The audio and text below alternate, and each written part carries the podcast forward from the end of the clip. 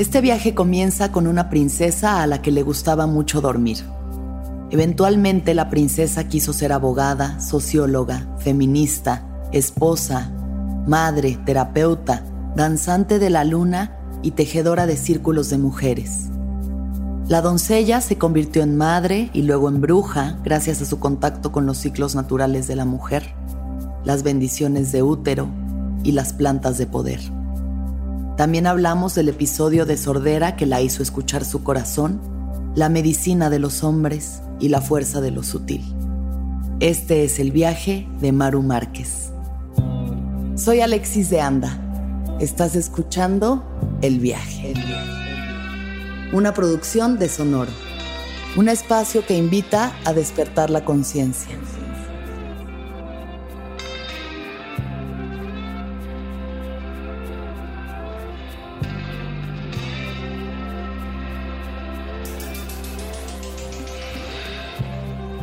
Yo soy una encontradora de cosas divertidas, psicomágicas y amorosas.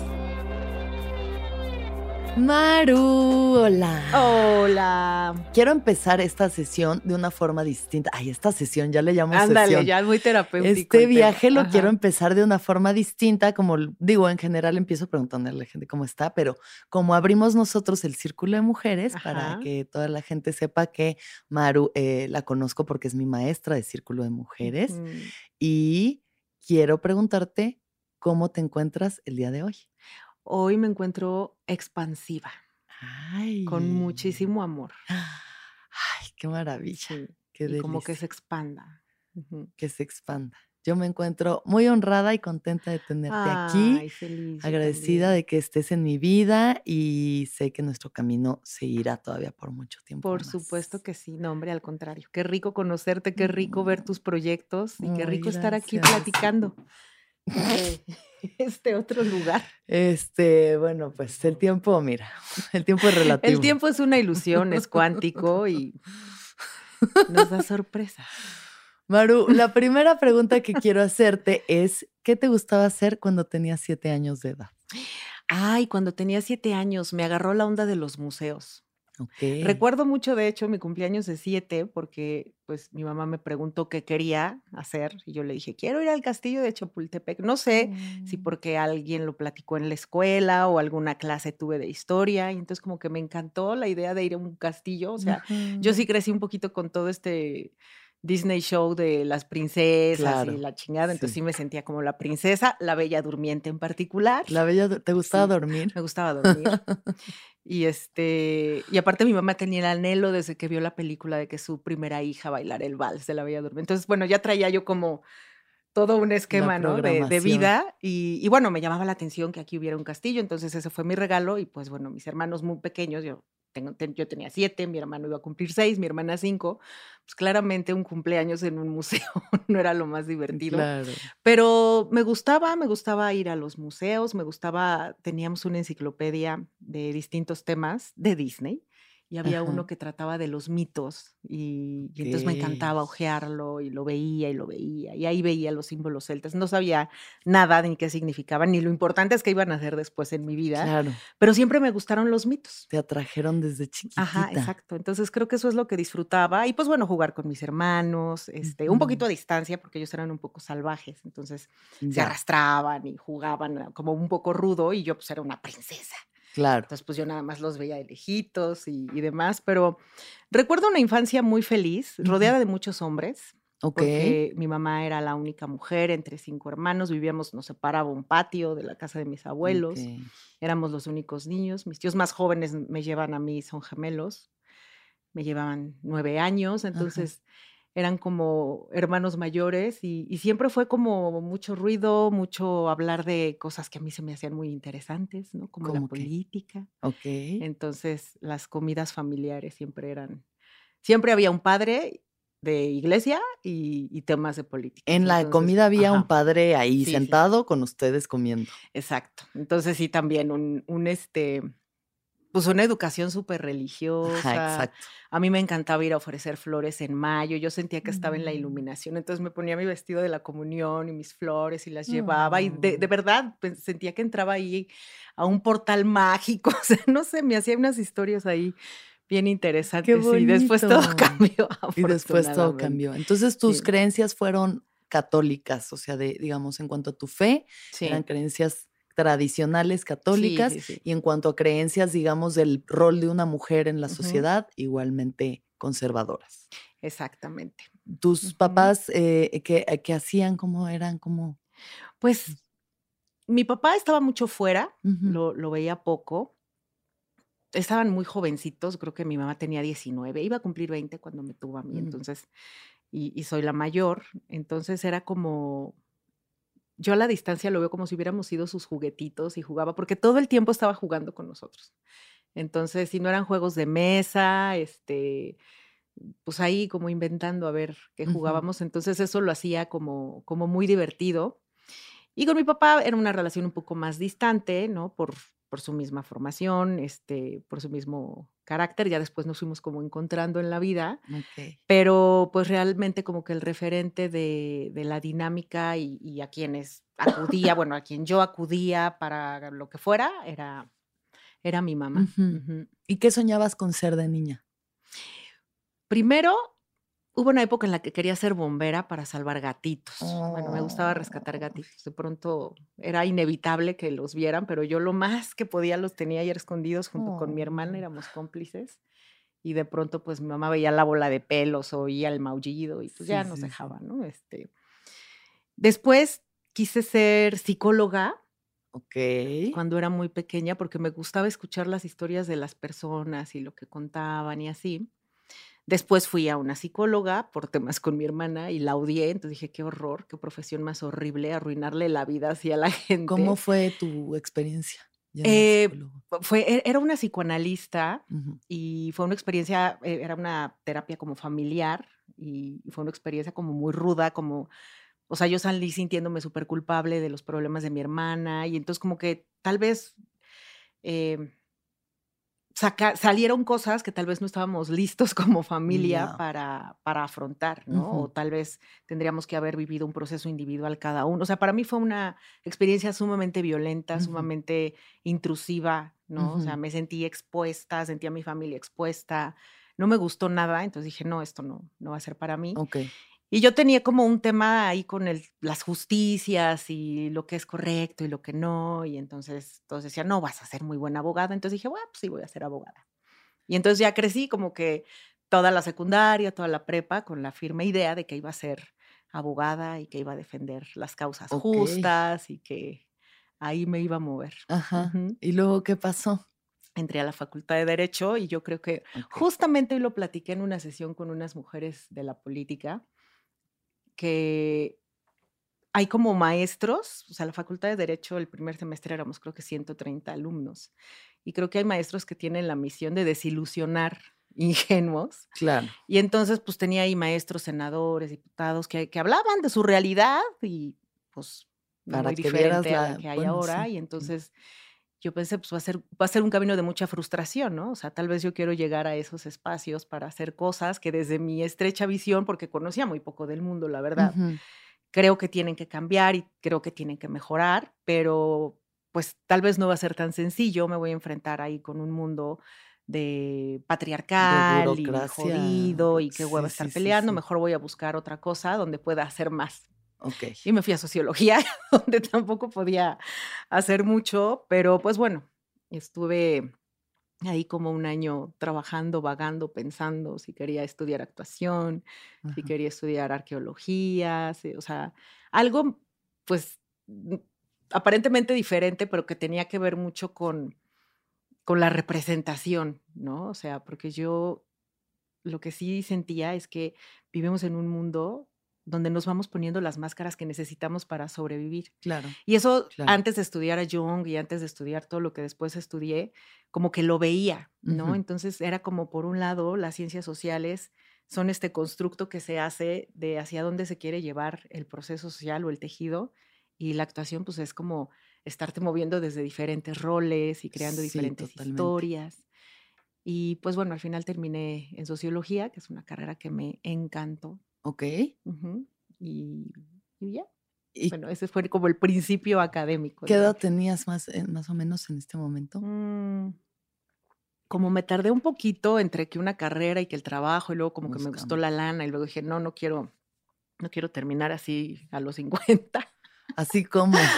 como atrás de un escritorio.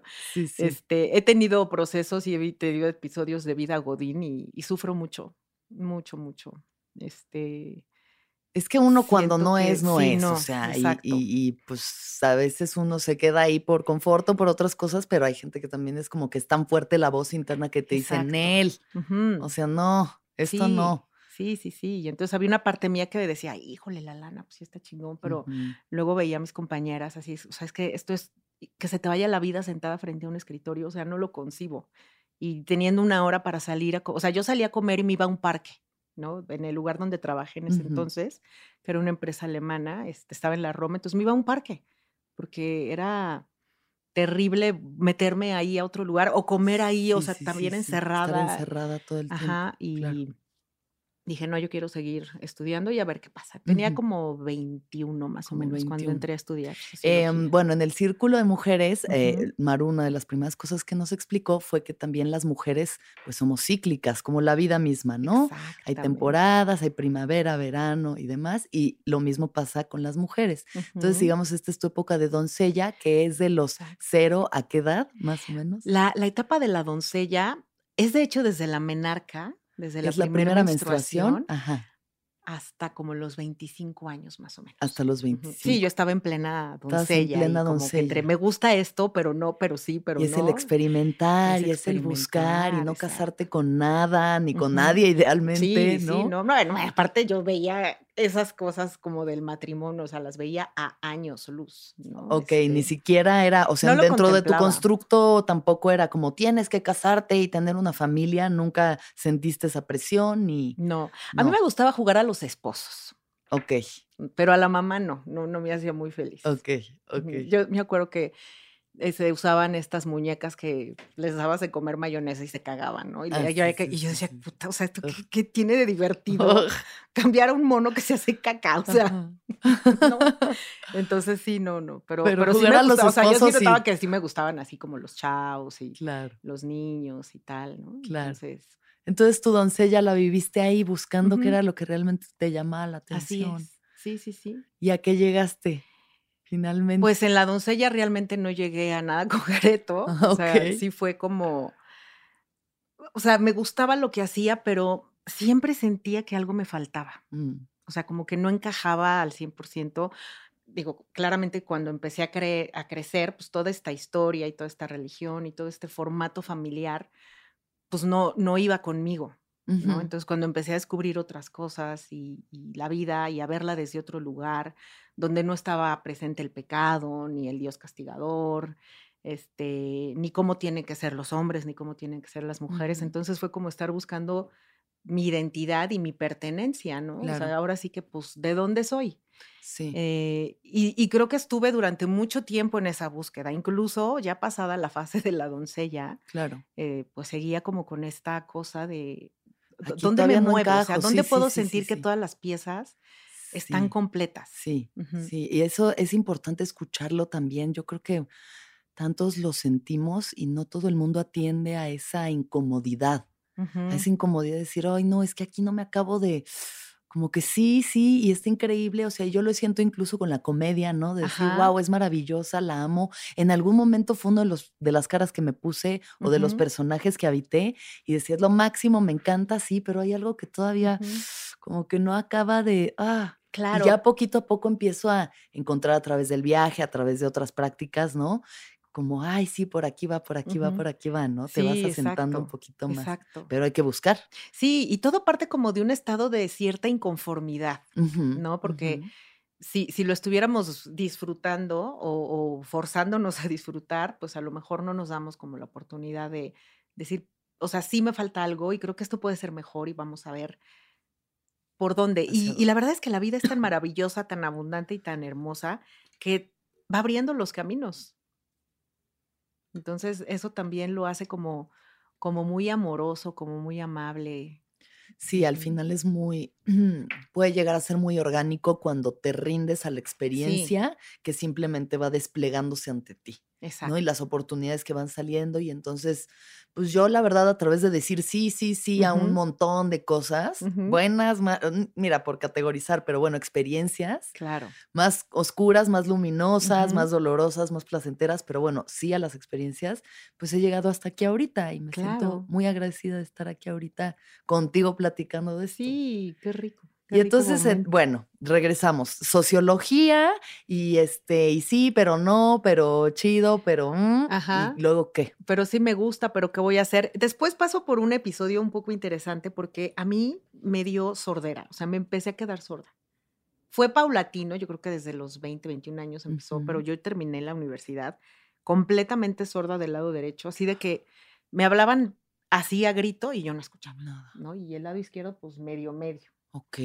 Entonces, eh, pues bueno, ya me fui a atender y a ver qué pasaba. Bueno, me limpiaron 84 mil veces los oídos, me sacaron los 84 mil tapones, o sea, pero era como, y yo sentía que era algo como de adentro. Entonces, bueno, ya que me, revisan, hay, hay, una membranita que vibra con el sonido y entonces ya llega, la, se convierte en palabra, etcétera. Pues todo es vibración al final. Todo es vibración. Y se hizo dura, se hizo huesito. Ok. Entonces, pues eso como que bloqueaba el sonido y pues bueno, ese fue como un primer momento de replantear qué iba a hacer con mi vida, porque también tuve esa etapa de la universidad, bueno, desmadrosa y lo que le sigue. Pari. Sí, no, ya era y toda la, en la Facultad de Ciencias Políticas, aparte, ¿no? Donde había todo a todas horas y todos los días era fiesta. y, y la verdad es que me divertí un montón, pero de pronto me llega esta pausa de me tengo que operar y tengo que estar como tres o cuatro meses inmóvil, porque me quitan el huesito, me ponen una prótesis de plástico.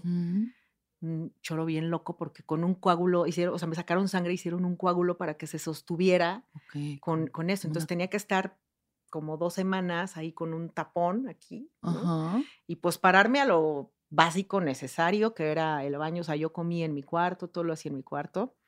Y entonces, pues obligada, porque es algo que no habría hecho por gusto, porque me encantaba andar en la calle y de pata de perro, pero pues me tuve que quedar encerrada ahí en mi recámara y pues no tuve otra opción más que pensar qué pedo conmigo. Claro. Y bueno, pues me fui a espacios. Tu primera cuarentena, ¿no? Mi primer cuarentena, exacto, exacto. Entonces, pues, pues así la viví y... ¿Y a dónde llegaste? Pues eh, llegué como a estas conclusiones de que me la pasaba poniéndome máscaras, mm. ¿no? O sea, como que necesitaba ponerme máscaras para encajar en diferentes espacios y al final sentía que no encajaba en ninguno. Entonces a veces era como la muy linda, pero a veces era como la muy cabrona, pero a veces era como la muy feminista, pero a veces era como, ¿no? Entonces andaba ahí como, pues sí, como en esta búsqueda de identidad y, fue como llegar a contactar con mi corazón y tuve de pronto como una epifanía que, que me decía eso, o sea, no has escuchado nunca el corazón. O sea, escucho mm. mucho al afuera y a lo que espera el afuera de mí y no había ido adentro. Y, fue un proceso muy bonito porque creo que fue la primera vez que entendí y como de manera muy orgánica qué significaba amarme.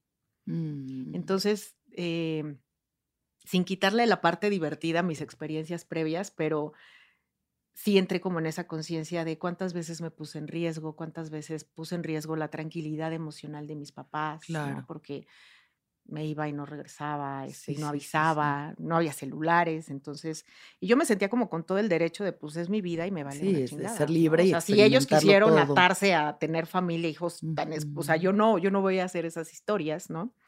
Pero como que no me había dado cuenta de pues, todo lo que me llevaba entre las patas, ¿no? Mi abuela también sufría. Bueno, una vez mi abuela prometió ir a la villa si yo aparecía.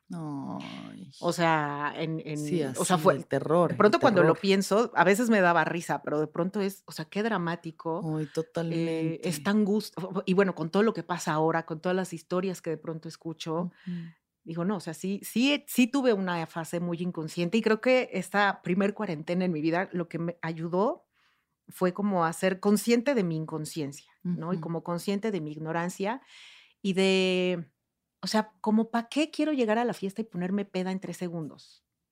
¿No? O sea, ¿qué estoy evadiendo? ¿Qué estoy Claro. llenando? Sí, sí, sí. O de veras me estoy forzando tanto que tengo que anestesiarme y apendejarme para entonces pasármela bien. Ujú. Pues la verdad es que no me la pasaba tan bien, o sea, porque me daban unas cosas horribles. De pronto parecía en lugares que, ¿qué estoy haciendo aquí? Te entiendo. Entonces, perfectamente. sí, 100%. sí, o sea, entonces ese estate quieto, creo que fue un estate quieto que me salvó la vida, porque yo no sé hasta dónde me iba a ir, sí, porque ella estaba tocando niveles muy turbios sí. de sustancias y cosas muy, muy fuertes. Donde me pude haber enganchado fácilmente. Entonces yo digo, pues Diosito fue lindo y dijo, pónganla sorda y mándenla a su casa. Sí, necesita hacer Increíble, ¿no? silencio. Increíble cuando ya el cuerpo te manifiesta esos estate quietos de, oye, shh, Sí, sí, son grandes momentos para, para despertar, oportunidades para despertar, o no, o no, ¿no? exacto. O decir, "Ah, sigo. Pero Sí, sí, nada más que pase la cuarentena, me salgo otra vez al... Sí, como que en retrospectiva pensar en esos momentos de que pues no fue, no iba a ser de otra forma, necesitabas salir y echar el desmadre y volverte loca y estar en lugares donde no te escuches, no veas Sí, nada, donde claro. todo sea oscuro, música fuerte, ruido, eh, humo, ¿no? Y, y estar ahí en laguna mental y de pronto, pues sí, yo ahorita igual pienso, ay, mis pobres papás, lo que habrán, o sea, si siempre se preocupan, lo que se habrán preocupado y como que, sí, pues fuerte, ¿no? Momentos Sí, fuertes, como para sí, decir, sí. ok, pues bueno, ya fue, pero ¿cómo puedo yo ayudar a que alguien más no exacto, pase por esos, exacto. Y, muy contrastante porque pues como que el resto de mi familia es muy tranquila. O sea, incluso mm, mm, puros hombres, vamos, del lado materno, que es con los que más nos convivimos, pero pues, pues tranquilos. Y mis hermanos súper tranquilos, no salían. Entonces, pues Sí, sí, yo era ahí como la cosa no extraña. es fácil ser la oveja No psicodélica de la familia. exactamente. Entonces, pues bueno, Y pues me gustó el desmadre y el trago y el claro, fumar y todas esas Sí, cosas. Y entonces me voy a esta, a este encierro y me empiezo a replantear cosas y, y empiezo a replantear también qué quiero como en los diferentes aspectos de mi vida, ¿no? O sea, cómo me quiero sentir en el plano emocional y afectivo, em, cómo me quiero sentir como en el plano familiar, qué es lo que quiero aportar a mi familia, eh, qué sigue, ¿no? O sea, sí ya terminé mi carrera, pero pues ahí estuve como en un proyectito de cine y al final no se concretó. Entonces, como, como que estos planteamientos empezaron a ser importantes y dije, ay, güey, ya maduré. A los 25, pero ya maduré. Bien. Y, y en ese entonces, la primer salida que tuve fue con una amiga y, y ahí conocí al papá de mi hija Ok. en esa primer salida, Ajá. ¿no? Él, él es muy amigo del, del que ahora es esposo de mi amiga, entonces estuvimos ahí, se juntaban los jueves para, me acuerdo mucho, fue, era un jueves 30 de abril, y se juntaban Mm, para jugar baraja y dominó y no sé qué, y lo conocí y dije, ah, de aquí soy, Él es él es, así. ¿no? Y pues bueno, otro cambio, ¿no? Porque de pronto fue vivir en pareja, ¿no? O sea, tener como esta pareja formal, ya con planes, como a los seis meses me dijo que quería casarse conmigo, yo así. ¿cómo? O sea, yo soy feminista recalcitrante de la tercera ola, ¿no? ¿Y qué Muy teórica y pues no creemos en el matrimonio ni en estos constructos, ni... O sea, ya la parte de, o sea, mi, mi princesa se fue muriendo, muriendo, muriendo, muriendo, me convertí en la bruja, bruja, bruja, bruja, y ahí estaba como en... Y, y dije, bueno, pues voy a atender a mi corazón y no a lo que he leído o a, a- a la historia que me he contado, ¿no? Y pues vamos a ver qué pasa. claro. Entonces, eh, pues me convierto en esposa, me convierto en mamá, Ahí empieza el ciclo de la madre, que es el el que de sigue al ciclo de la doncella, le sigue el ciclo de la de madre, la madre. más o menos a los Ujú. 25. O Sí, sí, sea, sí. muy, Rebe muy nació cuando yo, cuando iba yo a cumplir 29 años. Pero Ok. bueno, como que desde este, desde esta relación que empecé, algo que también estaba como años luz de mí, como de querer, de tener el anhelo de ser mamá. O sea, no, no es algo que se despertara, que, que yo sintiera despierto. Ok. Digo, me gustaba ver a los animalitos y cuidar y los primitos y todo. Como éramos los mayores, había un chorro de prim- primos más pequeños. O sea, mi primo más chico le lleva dos años a Rebe. Ok. Sí, Entonces, sí. pues había siempre escuinclitos. ¿no? Ujú. Y pues sí, divertido un ratito, pero, pero ya, pero ya que conocí eh, como, cómo me podía relacionar desde otro lugar y tener una relación como bonita, con alguien que, pues, digo, hasta la fecha nos llevamos súper bien, tenemos una plática muy padre. Mm, Y, y entonces eso en ese momento, pues, era básico, indispensable. Y, y cuando él hablaba como, y cuando tengamos hijos, yo decía, ay, pues sí, sí estaría bueno, ¿no? No está tan descabellada la idea. Pero yo tenía mucho miedo de no ser buena mamá, Ok, ¿no? O claro, sea, claro, claro. porque yo como que dentro de mí siempre he sabido cuáles son mis límites de paciencia y mis Mm, límites de hasta aquí, ¿no? Y me gusta hacer las cosas porque tengo ganas, no porque tengo que hacerlo. Entonces, meterme al desmadre de ser mamá es, a veces no voy a tener ganas y voy a tener que darle chichi, le voy a tener que cambiar. Sí, Y, sí, y no es juguete, o sea, no es sí, no mayonesa, es sí es caca de verdad. Sí. Y bañarla. Y, o sea, sí, sí me cuestionaba como, ¿cómo, cómo hacer? ¿Cómo voy a hacer yo como mamá? Y aparte, pues fue un embarazo que no estaba como ni planeado ni esperado, Ok. ¿no? Ujú. incluso antes de casarnos, que fue así, puta, pues, ¿qué hacemos? O sea, aceleramos el plan, nos quedamos así, o sea, yo también como en una incertidumbre, muy consciente de que no era una niñita de 17 años, Claro, o sea, ya sí, ya, tenía 29. mis sí, sí, 28, sí, ¿no? 28. Este, pero sí fue algo que me movió completamente otra vez la vida, donde me estoy como acomodando a ser pareja, a vivir como pareja, sin perder mi identidad, que como que apenas estaba como encontrando y tal, y pues no, no hubo como tiempo de, de conocernos más ya como esposos. ¿no? Cuatro años Porque- estuvieron juntos antes de que naciera. No, dos. Ah, dos, dos, nada más. ajá, ok. Dos sí. años y meses. Sí, sí, realmente ya- no es tanto tiempo Exacto. como para. Entonces fue un noviazgo súper lindo, Ujú. pero el matrimonio ya empezó como con. Yo me adjudiqué una cantidad de cargas con es- esta cosa de hacerlo bien y de no crearle traumas. Y pues leí un chingo de libros y, y preparando el embarazo y el nacimiento. em, no sabía todas las cosas que sé ahora si no me hubiera relajado más, pero sí me percibo y sí me recuerdo en muchos momentos de, de una gran aflicción. Mucha ¿no? angustia.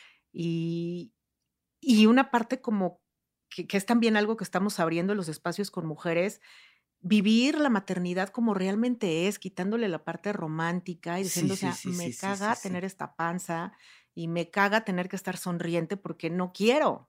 O sea, me está pasando todo adentro, ¿no? Y me va a pasar todo cuando salga. Es como un viaje el de verdadero ayahuasca. es terror, como, ajá, el ayahuascazo ya de no tu vida. Ya no hay vuelta atrás. Sí, sí, o sí, sea, a ya, ya, ya me la tomé, ya, ya, ya está híjole, dentro, ya ajá. está dentro ahora sí. Exacto. Digo, no por nada se activa el DMT cuando estamos pariendo. Claro, No, claro. porque sí es un ayahuascazo tremendo ese. ¿Y eso tú lo sentiste también al momento de dar a Sí. luz? Sí, impresionante. ¿Fue esa tu primera experiencia psicodélica, por Yo así creo que sí. Ajá. Sí, fue como, a, a pesar de que fue cesárea, pues yo estaba muy consciente, eh, con toda la familia ahí metida, porque era, era mi tío médico, mi hermano ginecólogo, mi cuñada pediatra, o Todo- sea, todo, todo estaba ahí. Entonces, eso a mí me hacía sentir segura, Claro. ¿no? Porque yo para, bueno, para tomarme una aspirina eran tres horas de, "Ay, no, se me atora, ah, la vomito, era horrible. O sea, las inyecciones Imposible. solamente casi muerta, ¿no? Porque, y nunca me habían operado más que los oídos, que fue como, no fue tan aparatoso, porque pues era acá todo como muy sutil, muy elegante, y acá era pues abrir y la sangre y Trácatelas, las ocho sí. capas de piel y, ¿no? Sí, sí, sí, sí, y, sí, sí, este, sí. y sí, y, y sí recuerdo que escuchaba las voces y los chistes porque pues, son muy cotorros. Y este, y entonces me acuerdo que me, me quería reír, me decía, no te rías, porque pues imagínate la tripa ahí de fuera. Y yo, pues, no digan pendejadas para que no me ría, o sea, ¿no? Pero sí fue, fue una experiencia que se va a escuchar bien choro, pero hasta que lo vives, eh, te das cuenta de lo poderosa que es. ¿no? Y hubo una parte en la que cuando vi a Rebe, o sea, yo la veía perfecta, hermosa, o sea, que, que decía, no, sí vamos a poder, ¿no? O sea, Mm, si, si pude con esto, sí, sí puedo con ella afuera. Y, y Rebe fue una medicina también muy Mm. cabrona, porque cuando yo supe que era niña, una me puse muy feliz. Ujú. Creo que no, no había sido consciente de que yo realmente anhelaba tener una hija. Ok. Pero por otro lado, entré en pánico de decir, híjole, no quiero que le pasen las mismas cosas, ni quiero que crezca en esta misma educación, ni, ni quiero que descubra la vida a putazos como yo la he descubierto. Ujú.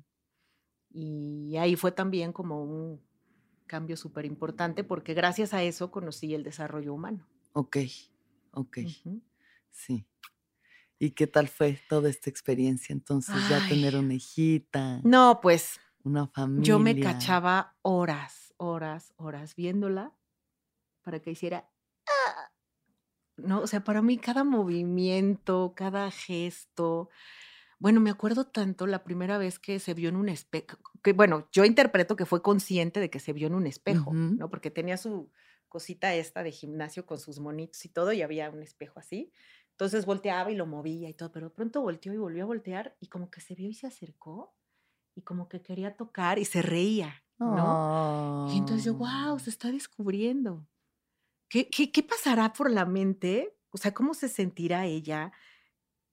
O sea, cosas tan básicas como tú te ves en un espejo y sabes que eres tú en tu reflejo. O sea, ¿cómo es cuando empiezas a construir eso a nivel cerebral? ¿no? Entonces, me llamaba mucho la atención todo lo que pudiera estar pensando, sintiendo. Mm. Entonces, yo me la pasaba con ella para todos lados, ¿no? Cocinaba y me la llevaba. Y, y, sí, una. O sea, yo sentía una conexión, pues yo creo que como todas las madres, muy, muy especial, muy profunda y, muy también desde qué hago para enseñarle la vida de distinta forma como a mí me la enseñaron, independientemente de cómo ella descubra. Sí. ¿No? Entonces, eh, ya cuando ella tenía, pues yo creo como un año y medio más o menos, la, la metía a un kinder, ah, porque la llevaba a estas cosas de la estimulación y yo, sí. yo tuve claro desde que me embaracé que no iba a ser mamá por segunda vez. Ok, Y entonces yo decía, ¿Por qué? Así dijiste ya. dije, no quiero otro embarazo, no quiero otra cesárea, este, no quiero, o sea, la energía y el amor me da para una. Ok. ¿No? O sea, para estar con una ahí vuelta loca. Otro ya, ya, sería carga. Súper válido. Y la verdad es que tampoco me gusta la vida pesada. Soy bien conchuda. O sea, Ay, qué bueno. no, o sea, las complicaciones y tal. Entonces, pero pues bueno, afuera, ¿no? no, como sola, necesita hermanitos, porque se va a ser egoísta y se va a hacer no sé qué. Y se, pues ni pedo. Pues sí. O sea, digo, por supuesto, yo amo a mis hermanos y no concibo la vida sin ellos, pero porque ya los tengo. Ella ni siquiera los va a conocer, no va a saber qué se siente. Y sí tuvo su etapa como a los tres años de que quería un hermanito y este, y entonces yo le decía, oye, pero pues vas a tener que prestarle tu cama y tus juguetes y tus y ah, no. Y ella misma reconoce que sí, pero era porque le platicaban mucho en la escuela de los hermanitos, pero que realmente ella nunca quiso. No sé si lo dice de verdad o lo dice como para, no te preocupes, fue una buena decisión, ¿no? Y en tu relación de pareja, ¿cómo afectó el tener una, una hija?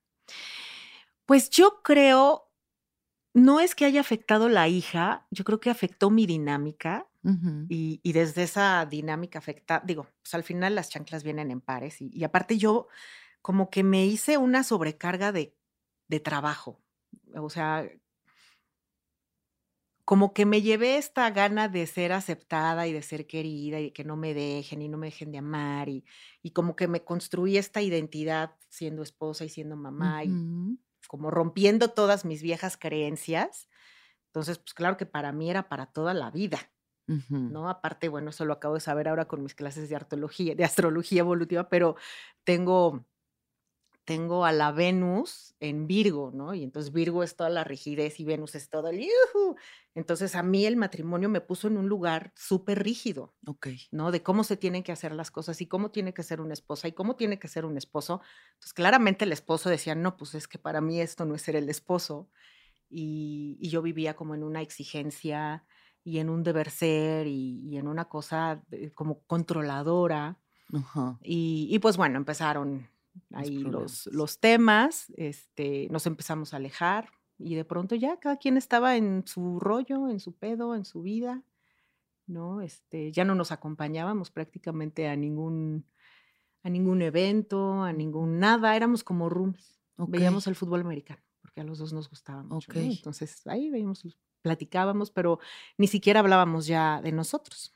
Entonces, eh, me acuerdo que íbamos a terapia y este, y él decía, es que es tan buena esposa que yo no puedo con esa exigencia. O sea, es demasiado, nunca voy a llegar a ese nivel. Es que ahí también hay una violencia como no, o sea, muy, muy, muy sutil, que es heavy.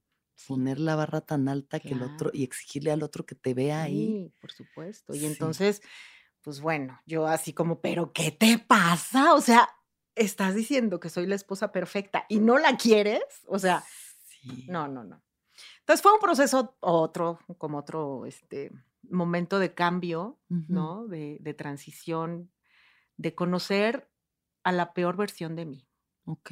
¿No? O sea, una mujer tóxica, celosa, loca, ¿no? O sea, yo hacía cosas que, o sea, en el momento que las hacía incluso decía, esto es una locura, pero me vale madre. ¿Qué cosas, Maru? Pues no sé, me acababa dos botellas de tequila ahí en mi casa, ¿no?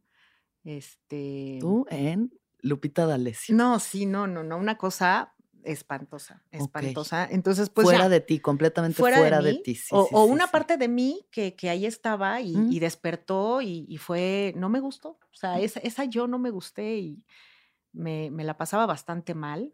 y, pero yo seguía como necia, necia, necia, ¿no? Como sin, sin aceptar tampoco mi parte. Eso ya con los años lo fui entendiendo, pero pues ya era algo que no, no era sostenible, no era sano. Sí este, ya los niveles de incomodidad para todos eran terribles y pues ya se, rompe la relación y entonces pues es, ¿y ahora qué? ¿Y ahora o sea, pasé de ser la feminista recalcitrante del libro, si lo reconozco, a la esposa mamá y ahora no sé quién chingado soy. Y lo bueno es que tenía ya como la costumbre y el hábito de, ir a terapia, ¿no? Porque después de desarrollo humano me encantó. Y una maestra me dijo, oye, es que te veo como madera para ser terapeuta. Y yo, ay, no, pero los psicólogos, me acordaba de la historia pasada, ¿no? Y luego fue, pero pues yo no soy psicólogo. Y claro que los psicólogos odian a los terapeutas que no son psicólogos. Ya. Pero pues bueno, a mí, eh, incluso en la universidad que tomé una materia que se llamaba psicología social, como que muy por encimita, pero pues vi como las diferentes escuelas de la psicología, los diferentes enfoques. Me encantó la gestalt, ¿no? Como que dije, no, si yo fuera, si yo hiciera algo de terapia, si hubiera sido psicóloga, sería una psicóloga gestalt. ¿Y cómo explicas la gestalt? La gestalt, pues es parte de, del humanismo. O sea, hay como tres escuelas de la psicología, bueno, cuatro con transpersonal, pero hay quienes no, eh, científicamente, digamos, no, no la aceptan. Pero está el psicoanálisis, está el conductismo y está el humanismo. Y el humanismo lo que hace es poner como referente que no es el constructo social el que va moldeando al ser humano, sino que el ser humano va moviendo al constructo social. Entonces, eso le da a la persona como un nivel de responsabilidad y de autogestión donde, ok, esta es mi vida, esta es mi historia, no la puedo cambiar, pero ¿qué puedo hacer hoy? O sea, es como postulados básicos, vivir en el aquí y en el ahora, vivir en el presente, mm. solucionar desde lo que hay hoy, no clavarte como en los dramas de hace cinco años, ser lo más asertivas posibles en la palabra, hablar más desde el sentimiento, ¿no? A mí me pasa mm. esto cuando haces esto, mm. ¿no? Desde tú me estás haciendo, porque claro, no hay víctimas, no hay victimarios. Hacerse em, responsable. Exacto, es como, entonces es como mucho de hacernos cargo de nuestra vida, de no buscar culpables, de elegir, ¿no? Qué camino seguir. Em, como en esta conciencia de que si yo tengo el problema, yo también tengo la solución. Claro, claro. Y eso es, por un lado, muy rico y por otro lado, pues, hijo, ya no depende de nada. O sea, ya pues no son mis papás y mis cinco mil traumas, ¿no? Ya soy yo y lo que hago con eso. Sí, totalmente. Ajá. A mí eso me, me parece lo mejor que se puede hacer hoy en día.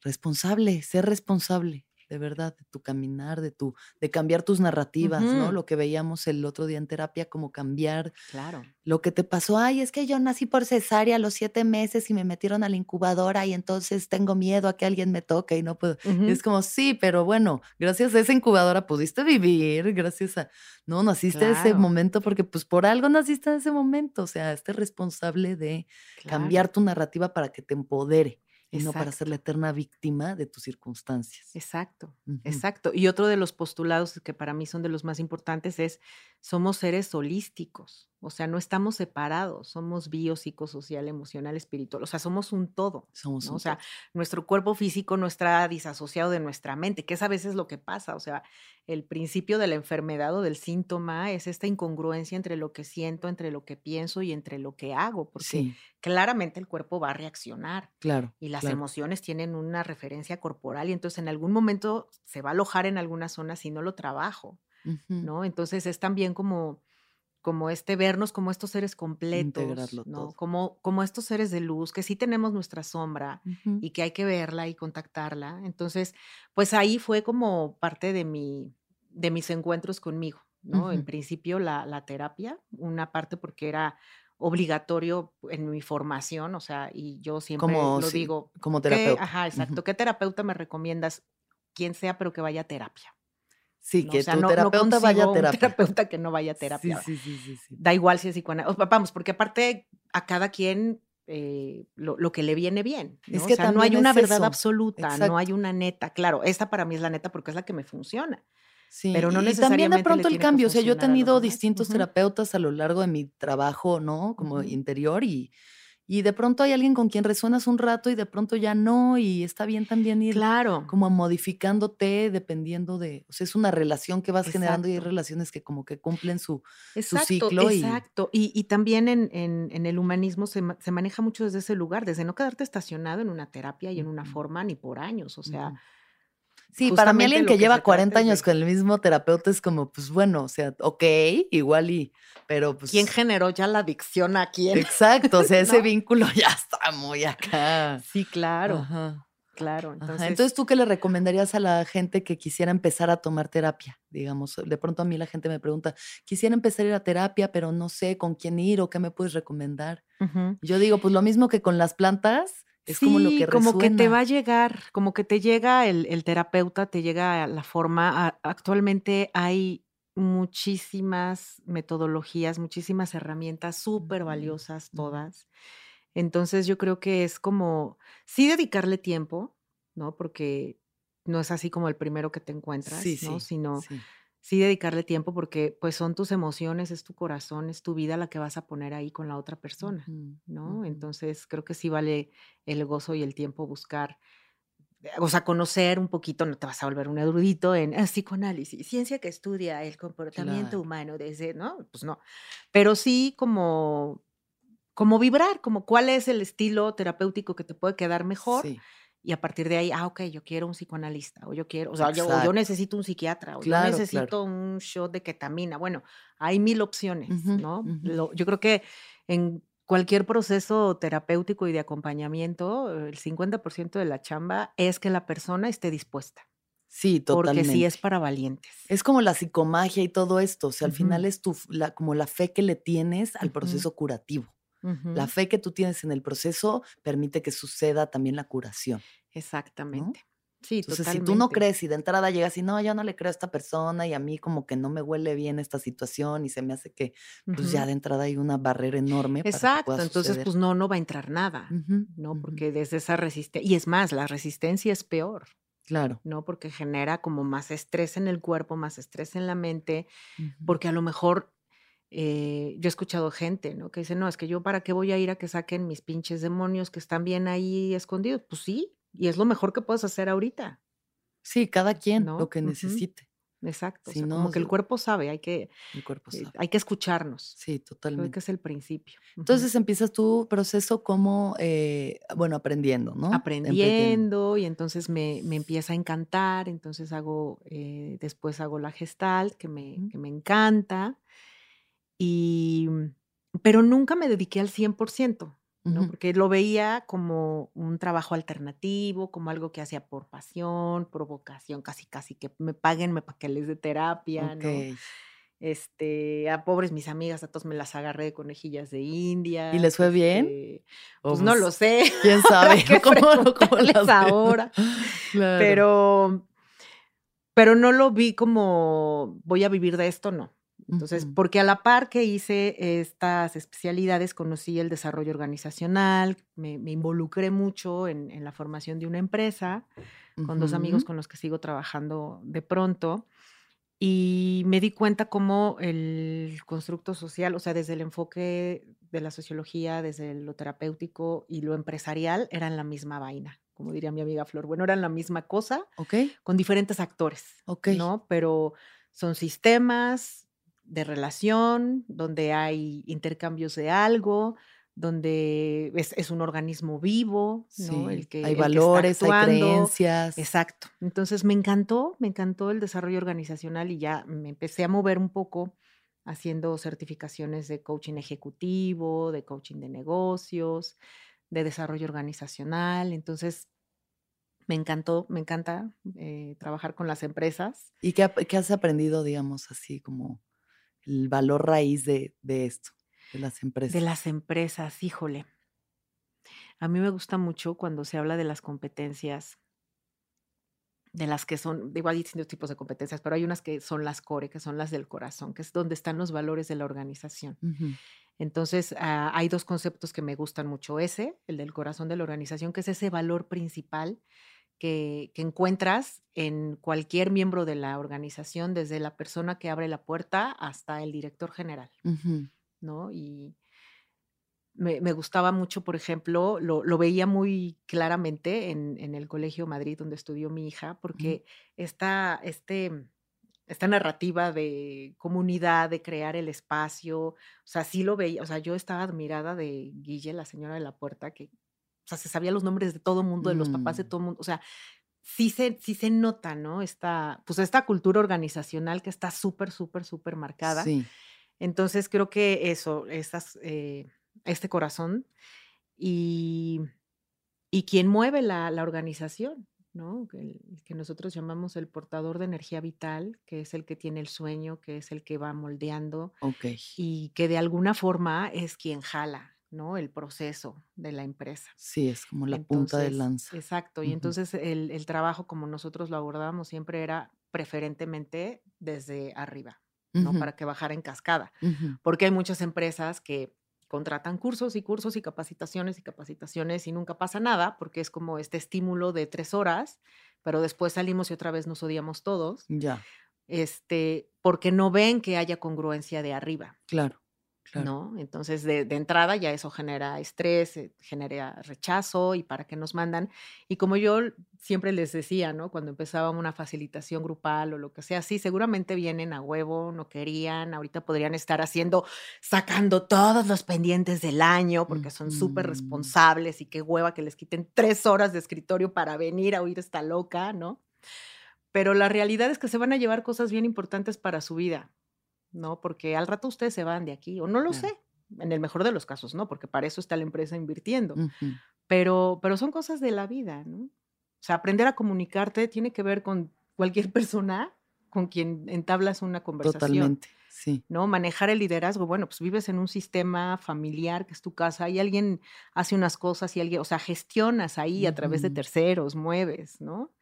Y al final, pues es eso, todo está relacionado. Entonces creo que esas son como las cosas que más me, me gustan. Digo, ahorita ya no lo he hecho por, por la pandemia, pero este, pero lo disfrutaba mucho, sobre todo mm. los procesos grupales. O sea, creo que a mí esto de trabajar en manada es lo que he descubierto que más me gusta. ¿Por qué?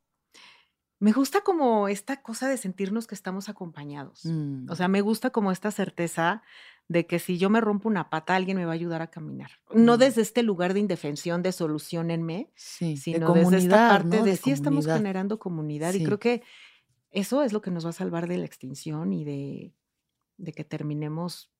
Sí, en momentos como ahora que todo es separarse, alejarse, ¿no? O sea, la individualidad es como mayor necesidad de comunidad hay. Sí, mayor necesidad. Totalmente. ¿no? Yo la siento, o sea, yo lo siento en mí como esa necesidad de estar tejiendo una red en donde sepa que en un futuro podremos ayudarnos. Exacto. unos a los otros y que todo el mundo tenga una función y sentirse útil. Sí, o sea, gran, sí, gran parte de la crisis, como incluso de enfermedades mentales, de depresión y demás, es no sentir que tengas una función en tu grupo social. Exacto. Que ¿Quién estés eres? o no estés, da igual. Entonces, si estoy o no estoy, ajá, exacto. Y, y es, e, es, bueno, eso a mí me, me encanta. Digo, al final mm. somos animales sociales, o sea, somos de manada. y, y, es así como sobrevivimos y como hemos sobrevivido, ¿no? Ahora es como qué tipo de tribu queremos ser, hacia dónde nos queremos mover, qué le, qué le queremos aportar desde lo que yo tengo, qué le quiero aportar a esta comunidad para que a su vez le aporte a otras comunidades. Y entonces cada vez se vaya haciendo más expansivo este, Claro. Que no tiene que no tiene que ver con querernos y amarnos todos, porque mm, tampoco es por ahí la cosa, no, Tiene que ver con con la camaradería, con la solidaridad, con la sororidad, Con En términos feministas sí. o femeninos. Tiene Sí. que ver con, con este, o sea, vamos juntos, pues, Exacto. Sí. Está padre ir juntos. Cuidémonos, cuidémonos. Justo ahorita que te digo que estaba eh, escuchando mucho pláticas de Claudio Naranjo, él habla mucho de cómo esta energía patriarcal, ¿no? Hipermasculina que ha dominado a la historia de la humanidad, pues desde casi sus inicios. Bueno, no, sus inicios sí había también como conceptos más pasado como, matriarcales. como, ajá, Pero bueno, lo que realmente ha sido la tendencia del mundo moderno los últimos dos mil años ha sido el patriarcado y cómo pues es eso, es esta competencia y entonces vamos y hacemos y que la necesidad de que el femenino ahorita recobre la fuerza, recobre eh, la importancia de el cuidar, ¿no? De cuidarnos, de hacer círculos, de estar como en esta contención, en este trabajo de cuidado de la vida, que al final es algo tan inherente de la mujer. Exacto, ¿no? Y el cuidado de la tierra, que también es una entidad femenina. Y, y pues sí, qué bueno que, que estamos en eso. Sí, sí, totalmente. Y asumir, ¿no? Bueno, yo elegí este traje de mujer, ujú, ¿qué es lo que puedo hacer desde este traje, ¿no? Desde, desde esta experiencia, cómo, apo- cómo me aporto a mí primero, ¿no? Porque creo que también es, es como este juego entre qué, qué me doy a mí desde este lugar autogestivo para desde ahí qué voy a dar afuera, Claro. ¿no? Bueno, entonces, ya estás en las terapias, ya estás en las empresas. ¿Y qué pasa? Y empiezo a conocer, este, co- como que siempre he sido muy inquieta de qué más sigue, ¿no? O sea, o sea, sí esto está bien chido, pero tiene que haber algo más. Entonces la vida siempre me pone personas maravillosas y entonces así conozco a, a mi maestra Paola, Anac, mm, por una certificación que tomé con quien entonces era su, su pareja, que era una certificación de business coaching y todo como más empresarial. Pero ella llegó un día a darnos una clase y nos empezó a hablar. Yo ya era Moon Mother, ya me había certificado porque es también una historia súper bonita. ok. eh, ¿Y las Moon Mothers son? Ah, somos las que hacemos bendiciones de útero. Exacto, a ver, platícanos un eso. Ay, pues eso fue muy lindo porque en, en este mundo tan masculino en el que crecí, pues yo estaba completamente desconectada de mi esencia femenina. O sea, a mí me preguntaban, ¿para ti qué es ser mujer? Y era así como, mm, o sea, no es la que era, pero no es la que soy porque tampoco lo seguí siendo. O sea, yo no tenía una identidad como interna porque era como mucho en función a cómo es desde afuera, ¿no? Entonces, como más desde los roles, desde madre, desde trabajadora, desde hija, desde qué. Entonces, Claro. tuve que ir construyendo mi identidad porque, pues bueno, mis referentes eh, por el lado materno eran puros hombres. Y las mujeres, que eran mi abuela y mi mamá, tenían mucho animus, que es como la parte masculina de la psique de la mujer. Entonces, no eran precisamente mujeres que estaban como en los roles tradicionales, ¿no? Este, como muy de, de haciendo y trabajando y aportando el dinero y todo, ¿no? Y por el lado de mi papá, el, el referente eran, sí había más tías, pero eh, como muy de la casa, ¿no? Muy de estar en la cocina, muy de estar cocinando, ujú, muy, pues, cocinan poca madre de delicioso. Este, pero entonces yo decía, "Mm, o sea, no tengo como un referente con el que yo me sienta que de encajo. ¿no? Eh, entonces, en esta búsqueda, justamente en desarrollo humano, empecé a conocer a Jan Shinoda, a Clarisa Pincola, a la doctora Christian que hablan mucho como de la ciclicidad de esta mujer salvaje que tenemos y entonces pues cuando la saca. Entonces para mí esta parte teórica era súper interesante.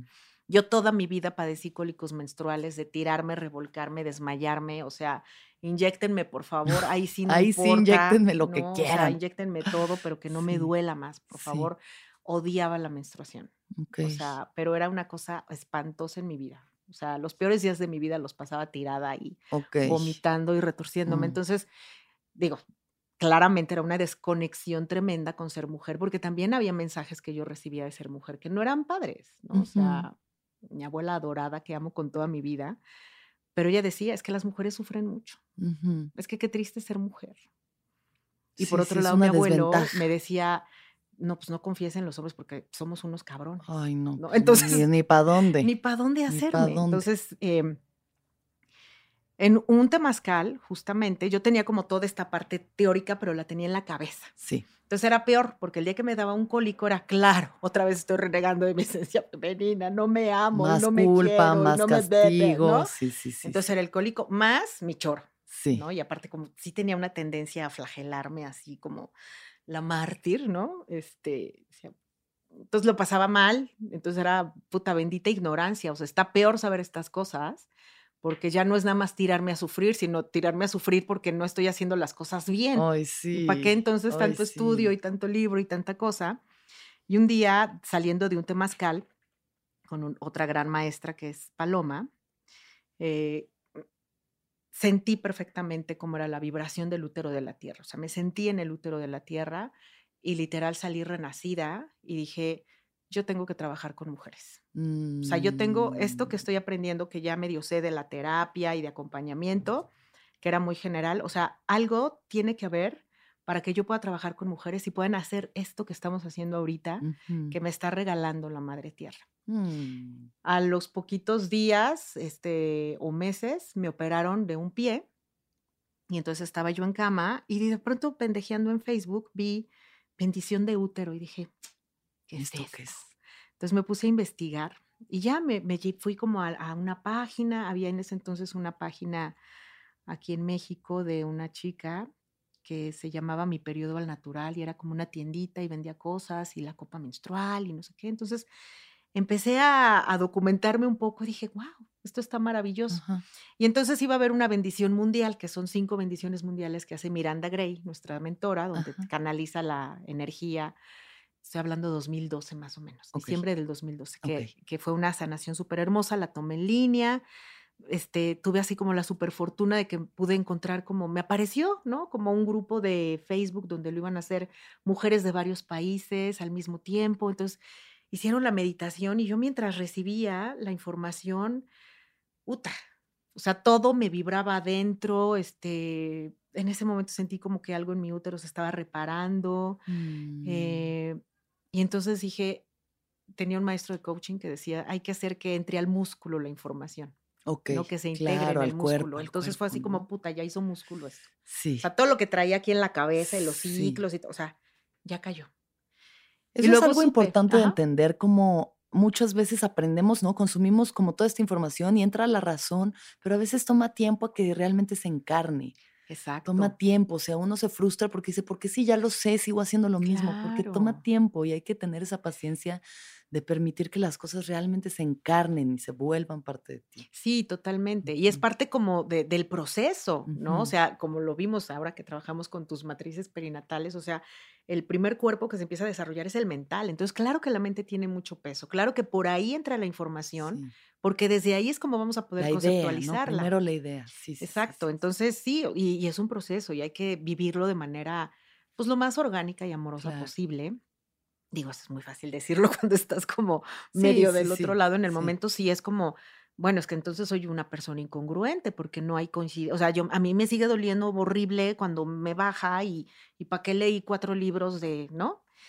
Entonces, Y eh, con la bendición, o sea, tus cólicos bajaron. Sí, sí, sí, no, tremendamente. O sí. sea, yo sentí un poder increíble y sentí el poder de un montón de mujeres haciendo lo mismo al mismo tiempo. Mm, Y entonces confirmé que yo tenía que hacer algo con, con mujeres y qué que ahí belleza, iba a encontrar mi propia sanación, qué ¿no? Y mi propia medicina. Y, y bueno, los caminos empezaron a abrir, vino Miranda Gray, me certifiqué, me puse a hacer bendiciones de Que útero, son hermosas. A, son a mí ya me hizo hermosas. Mar una bendición de útero y sobre todo la experiencia, lo que más me queda es lo sutil que es. Creo que yo he sido una mujer bien intensa, igual, así de picos y, ay, arriba, abajo, todo, más, dame más, yo necesito sentir.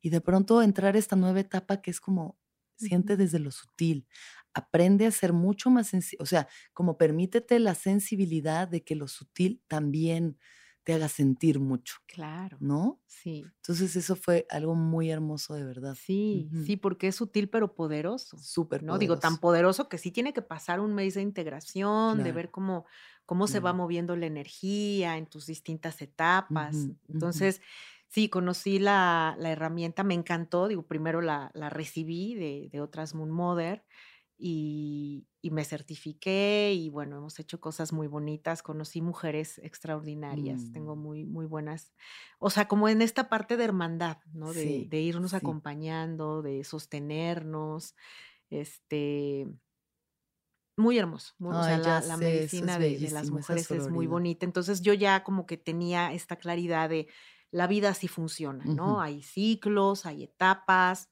nada es lineal, las mujeres tenemos a lo mejor de pronto más facilidad para comprender esto porque lo vivimos cada mes, ¿no? Y entonces llega a esta certificación donde estaba, donde pues los negocios y todo, a decir, bueno, pues el, el mapa de la vida es así, ¿no? O sea, la vida termina en un ciclo de la rueda del año, que es la rueda celta, con Samhain, y yo empecé a escuchar y dije, yo quiero que esta maestra me enseñe, De Paola, ajá, sí, de Paola, porque claro. todo machaba perfecto, Ujú, ¿no? Entonces, y me, y me acuerdo que algo que yo platicaba mucho con mis amigos de- del trabajo era, es que esta exigencia, por ejemplo, de a final de año querer plantear y propósitos, pues no, porque estamos en otra fase, en otra etapa y deberíamos como, ya que esto es un enfoque tan orgánico, tan organizacional, pues crear mapas de desarrollo organizacional en función a la rueda de la vida mm, y a cuándo ya dedicarnos a morir y cuándo dedicarnos a sembrar y cuándo dedicarnos a cosechar. O sea, claro, a mí lo que me rige es el ritmo de la tierra, ¿no? Que es ese. ujú, Y entonces me fui a la Escuela de Sabiduría Indígena con, con mi maestra, con AAC, y bueno, fue un viaje sasasasazo, ¿no? De un año, súper intenso, súper movido, porque no había un lugar fijo. O sea, me acuerdo que pasaron como muchas cosas muy particulares. En ese entonces yo tenía otra relación que terminó, o sea, terminé la escuelita, que es como le decimos, y a los días terminé mi relación ok, y otra vez otro cambio, otro nuevo ¿no? cambio. Porque era, decido ya quedarme soltera, Ok, ¿no? Este, como no, no, como dedicarme, o sea, yo como que decía, tengo que dedicarme a mí, tengo que encontrar cosas yo, o sea, esto sigue, no para, ¿no? Entonces, como que esta formación, después me formé en terapia transpersonal, entonces todo lo que viví durante este año, que hay- había cosas que no entendía, eh, empecé ya como, a- ahí fue un proceso al revés. Empecé primero por lo orgánico y después me fui por lo mental. Ah, bueno, cuando hacíamos esto es por esto, ta, ta, ta. Entonces, como que se completó mi, mi tema con el tipo de terapia que puedo ofrendar, ok. ¿no? Como siento que se completó mucho la gestalt con esto. ¿Cómo es la terapia transpersonal? la, terapia- la terapia transpersonal es lo que hemos hecho, ¿no? Con, contigo, que es como se basa mucho en, en visualizaciones, en irte a eventos, porque lo que dice transpersonal es que hay mucho más de la existencia humana de este momento. O sea, Claro. la psique guarda una gran cantidad de información que a veces no, no vemos en el discurso. ujú, Ajá. Entonces, a- para mí fue muy bonito hacer como este match entre a ver, sí, ¿qué está pasando? ¿Cuál es tu narrativa? Ven y cuéntame, y dónde lo sientes y cómo lo sientes, ¿no? O sea, como si también callando un poquito al guaraguara. Y mezclarlo con esta parte de, bueno, con esta información, pues vamos a ver qué hay en, en tu inconsciente, vamos a ver qué dice tu cuerpo, vamos a acomodar a tu cuerpo, Ok.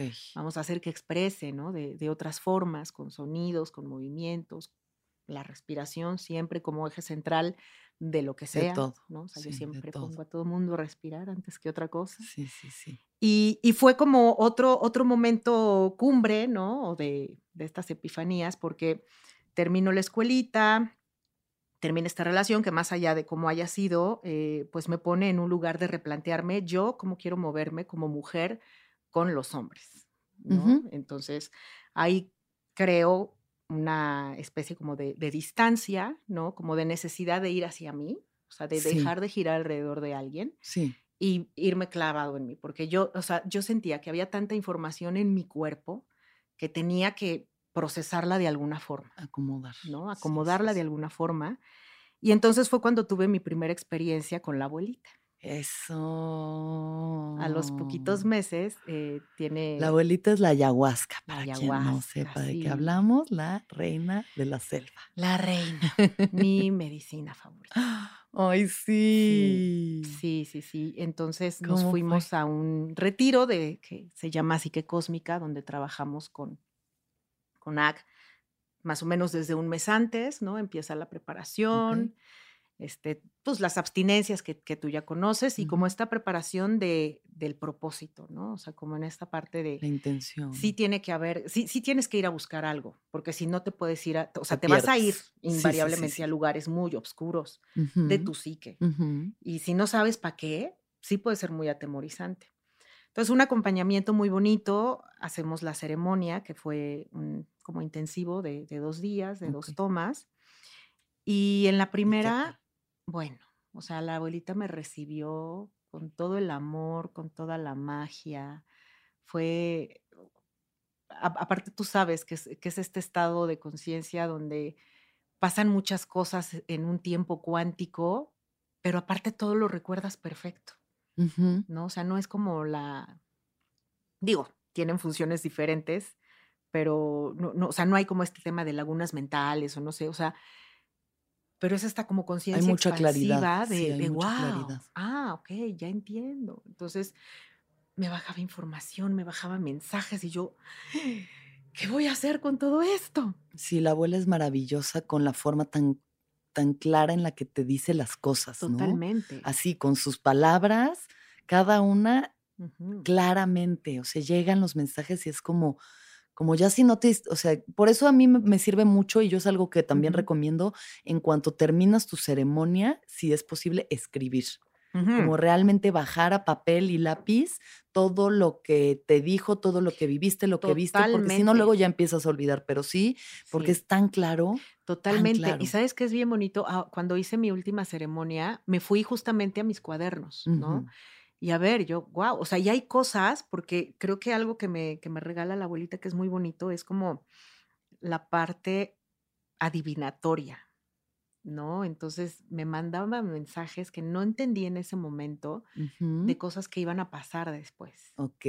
¿No? Entonces eso ya con el tiempo lo fui viendo y, es un regalo maravilloso. Claro, ya revisas y dices, ah, claro, esto ah, ya tiene sentido. Y, y, bueno, ya, ya estaba yo también como en, en un momento de vida donde ya no cuestionaba tanto, ya me dejaba llevar más por, pues por lo que iba pasando, ¿no? Aunque siempre la mente ahí va a estar como queriendo ser el interferente principal y la protagonista, pero, pero también con esta confianza de si esto está llegando es porque es necesario, ¿no? Y esta información es buena para mí y es buena para la gente con la que comparto que era como parte de mi primer propósito, ¿no? O sea, sí soy buena para estas cosas de acompañar procesos, ¿no? Bueno, ya. Y bueno, entonces, ¿qué pasa en estas primeras dos tomas? Ay, pues la primera fue maravilloso, me convertí en música, me convertí en flor, vi a las diosas, este, o sea, mágico, mágico, mágico. Hablé con mi gata, este, mm. me dijo para qué había venido, este, mi gatita llegó cuando yo ya estaba como en las últimas con el papá de mi hija, entonces fue, fue parte de mi sanación, ¿no? Y hasta ahorita me sigue sanando, es un encanto, ya toda viejita y gruñona, pero... Entonces, eh, fue muy bonita, pero la siguiente sesión, yo me acuerdo que, eh, pues NAC tiene como esta parte de ponerle un sentido, ¿no? A las cosas. Entonces, la siguiente sesión fue, ahora vamos a trabajar para todos. Entonces, como un poquito, olvídate un poquito de tu viaje y enfócate en que esto va a ser un trabajo, hoy va a ser un trabajo colectivo.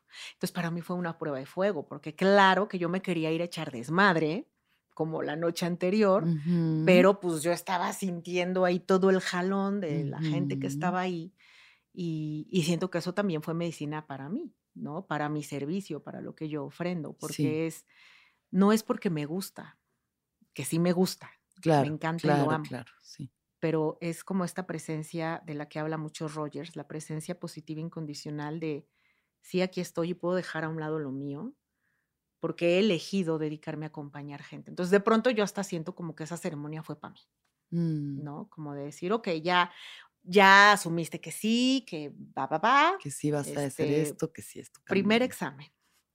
No te vayas a echar desmadre con el gato de Alicia y quédate a sostener el proceso grupal. Y, fue impresionante para mí porque me daba cuenta de mis resistencias, pero también como que las aceptaba y decía, pues sí, porque también soy humana, ¿no? Este, y como que me empecé a quitar y a despojar de esta idea de que alguien que se dedica a acompañar personas tiene que tener la pinche vida impecable y ser un iluminado, o sea, porque no es cierto. No es cierto. y no hay manera. Y, qué bueno, porque si no, ¿de dónde sacas la empatía y el entendimiento para estar con el otro? ¿No? Entonces, fue, o sea, a partir de ahí sí mi vida fue otra. O sea, me empecé a mover como desde otro lugar, desde otra dirección, desde mucho, esto que voy a hacer tal vez no es lo mejor, y sí, seguramente lo voy a rete cagar, pero no importa, lo voy a hacer. ¿No? Sí. Y, fue como ir dando como, como estos como estos pasitos, como ir encontrando y pues ir conociendo también otras otras medicinas. ¿Qué otras medicinas? Pues todas las que se presentan Todas en el las camino. Sí, sí, sí, sí. y la danza de la luna la danza también, de la ¿no? Por ahí. Que también es otra medicina totototota. A ver, platícanos un poquito de la danza. Ay, la danza es un. Es, es un. Es un rezo. Es un rezo que, que elevan muchas mujeres una vez al año, que este año estuvo un poco chistosa porque se hay danzas que se cancelaron de un día para otro, digo, entendiendo un poco también la situación. Em, ¿Y qué es lo que pasa en la danza de la luna? Pues e, es, parte de la tradición mexica, ¿no? del toltequismo y todas estas eh, sincretismos de estas culturas mesoamericanas. Y hay en el Códice Borgia una lámina donde hablan de 13 mujeres que se juntaban a danzar durante la luna llena de octubre. Que justamente desde la cosmogonía celta es la luna en la que termina el ciclo de siembra. ¿no? O sea, es la última cosecha, el tiempo de muerte, lo que se conoce como el Samhain. Entonces, er, era, eh, yo, lo, yo lo vibro como este ritual de la última cosecha para elevar el rezo, para que haya una siguiente y para agradecer lo que se cosechó y se sembró durante un ciclo, ¿no? Entonces, em, en esta danza se danza cuatro noches a los cuatro rumbos, ¿no? Norte, sur, este, oeste, a los diferentes dioses, ¿no? Tezcatlipoca, Huitzilopochtli, etc. Y, em, y es danzar toda la noche. O sea, se hace un, círculo sagrado, ¿no? O sea, es un santuario sacralizado donde solamente pueden entrar las mujeres danzantes. Eh, nos dividimos como en rumbos, ¿no? Cada, cada rumbo tiene un propósito en particular. Después de hacer las cuatro danzas que corresponde a los cuatro rumbos, ya te pueden sembrar tu nombre, es decir, te dan tu nombre mexica, que es una ceremonia súper bonita. Mm, ¿Cuál es tu este, nombre? No lo tengo todavía, todavía no, he llegado al cuarto año. ¿Y cuántas mujeres fueron en esta última danza, más o menos? Esta última yo no fui, pero yo creo que han de haber sido unas 200. wow, qué poderoso. Eh, a la que yo, que es esa a la que yo voy. En época normal son como 500. Tengo mm. amigas que van a otra danza donde van como 800. y esa también es una escuelota, ¿no? Porque pues yo, ay, sí, los círculos de mujeres, la sororidad, las amo a todas y de verdad las amo a todas increíblemente. Pero cuando llegué la primera noche en la danza de la luna, que aparte es otra dieta como como ayahuasca, ¿no? O sea, cero irritante, cero cafeína, cero carne, cero sexo, cero todo, porque claro, hay que llegar en un estado, pues sí, muy desintoxicado, porque aparte es en ayuno, es hacer ayuno los cuatro días, ¿no? Entonces, eh, pues bueno, con todo este jaloncito llego y entre 450, 500 mujeres con temazcales que teníamos que hacer, ah, porque se tienen que hacer ocho temazcales durante... No, es un temazcal, sí, sí, sí, Antes de la danza hay un temazcal terminando la danza, ya podemos dormir unas tres horitas y, actividades, ¿no? Estar haciendo cosas. Entonces, eh, pues los temazcales no eran suficientes, no es de que todas... y aparte es como llevar a los cuerpos al extremo. Claro, o sea, sí, en ayuno, temazcal, o sea, calor extremo, danza sin parar. Sí, pero es que así es el camino rojo, o sea, es como llevar al cuerpo al extremo. Y entonces yo me acuerdo que estaba formada y me preguntaba, tenía que venir a esto, o sea, ¿qué es lo que me quiero probar?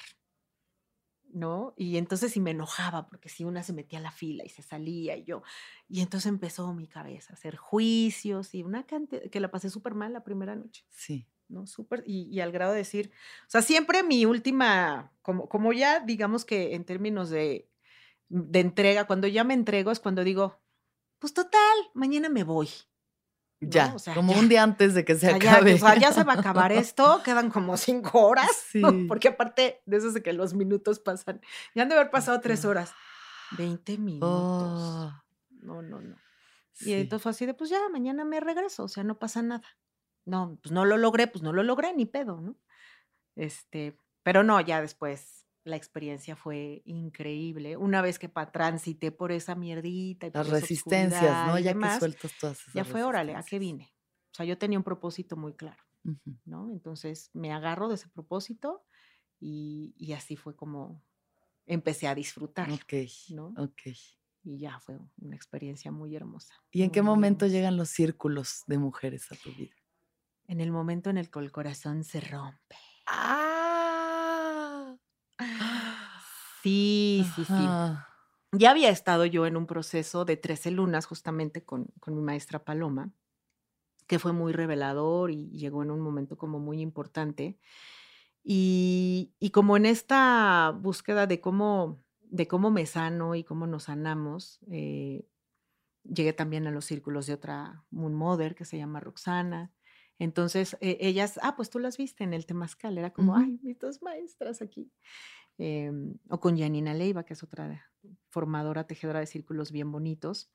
Y entonces, eh, ahí era justamente como, a la hora de contar yo mis historias, me daba cuenta una que no eran tan dramáticas como yo pensaba, o sea, que no se acababa el mundo, que a todas nos pasa, que todas estamos como conectadas en, pues en estas creencias a veces de lo que suponemos que es el amor, la relación de pareja, eh, porque desde ahí viene, ¿no? O sea, desde, la falsa creencia de la princesa desde, la, desde la bella durmiente, o sea, y antes. Exacto, exacto.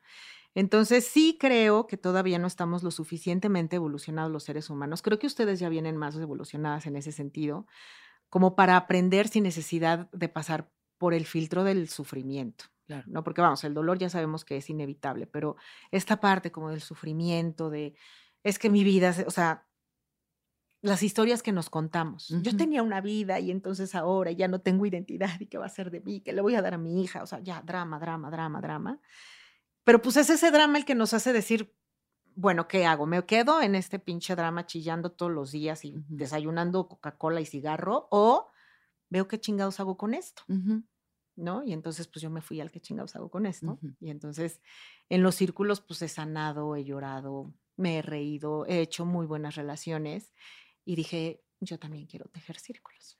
Los círculos son algo mágico y digo, yo llegué a este círculo también por parte de un proyecto que eso, ¿no? Fue como estas invitaciones de que, hey, se está abriendo un camino, ¿le, ¿quieres caminarlo? Y yo, claro que sí, esta puerta la cruzo.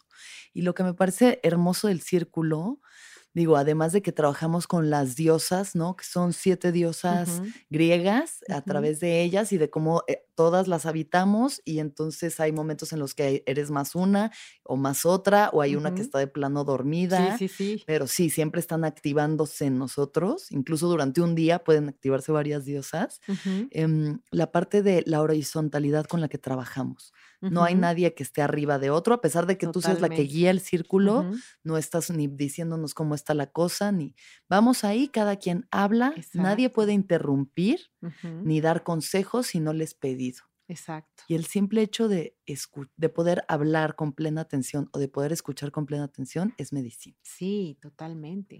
Y de saber que estamos en un espacio seguro, donde mi voz va a ser escuchada, sin juicio, ¿no? Donde sí, todas somos, todas somos una, una somos todas, somos la misma, somos iguales. Sí. Porque justamente es desde donde se mueve, ¿no? Y desde donde se mueve todos estos postulados de Jan Shinoda de e, el, patriarcado no se va a acabar si no logramos elevar el nivel de conciencia, porque el patriarcado no son los hombres. Exacto. Es todo el constructo social. Sí. ¿no? Son mujeres también. Somos mujeres también que hemos estado ahí. Entonces, eh, esta metáfora del millonésimo círculo con la, lo del centésimo mono, de llegar a este número de masa crítica, donde ya hombres y mujeres nos movemos desde este lugar. Sí, hay que, hay que explicar un poquito eso porque es súper interesante. Este libro de Jane Shinoda que se llama el, el, millonésimo círculo, en el que habla de una changuita que en una isla, ¿en dónde era Japón? Algo así En unas islas. Unas sí, islas. en unas islas había una changuita que resulta que se da cuenta de que si lavas la frutita, sabe mejor. Ajá, con el, de- con el agua saladita. Con el agua Ajá. salada del mar. Y entonces las demás changuitos empiezan a hacer lo mismo porque la ven a ella hacerlo y de repente en otra isla que no tenían contacto, no tenían manera de saberlo, los changos ya están haciendo esto mismo. Entonces son como saltos cuánticos de información, de Claro, conciencia, que si llegan así, o sea, que si los círculos de mujeres se hacen cada vez más y más y se tejen más y más, llegaremos a un salto cuántico de conciencia en el que nos demos cuenta de las cosas que uno se da cuenta en el círculo, que todos somos iguales, Que somos espejo, que somos eh, Claro. horizontales, ¿no? Entonces, Y eso rompe como la vieja estructura y el viejo el dogma de cómo se vive la vida, de cómo se hace la política, de cómo, ¿no? Ahorita, por ejemplo, en un proyecto con unas chicas eh, para llevar candidaturas independientes, ¿no? A, a diputaciones y alcaldías y demás. O sea, es, es como desde este lugar, desde no vamos a ser las mujeres haciendo política como la hacen o como se ha hecho durante todos los años. Vamos a encontrar nuestra forma, vamos a feminizar la política, Mm, porque hay una mm, agenda de muchas carencias para todo lo que tiene que ver con, con mujer. Digo, ya ni hablemos de violencia y Sí, asesinos. sí, O sea, sí, sí, es verdaderamente un tema súper importante. Ya no es eh, demagogia y sacar votos, es que cada acción que se empiece a llevar al Congreso y que se legalice y que se legisla, que se me Legisla. fue, bueno, de la legislación, Sí. e- este, pueden ser menos mujeres asesinadas, menos mujeres violadas, menos, mujeres Sí, raptadas, ¿no? sí. Entonces, sí creo que es importante como, pero, pero desde este espacio, ¿no? Desde, es- vamos, o sea, para mí eso es un círculo de mujeres que se está, que está muy enfocada a caminar hacia abrir espacios en la política Increíble. para que se puedan aterrizar estas leyes y estas necesidades estén dentro de la normativa, ¿no? Claro.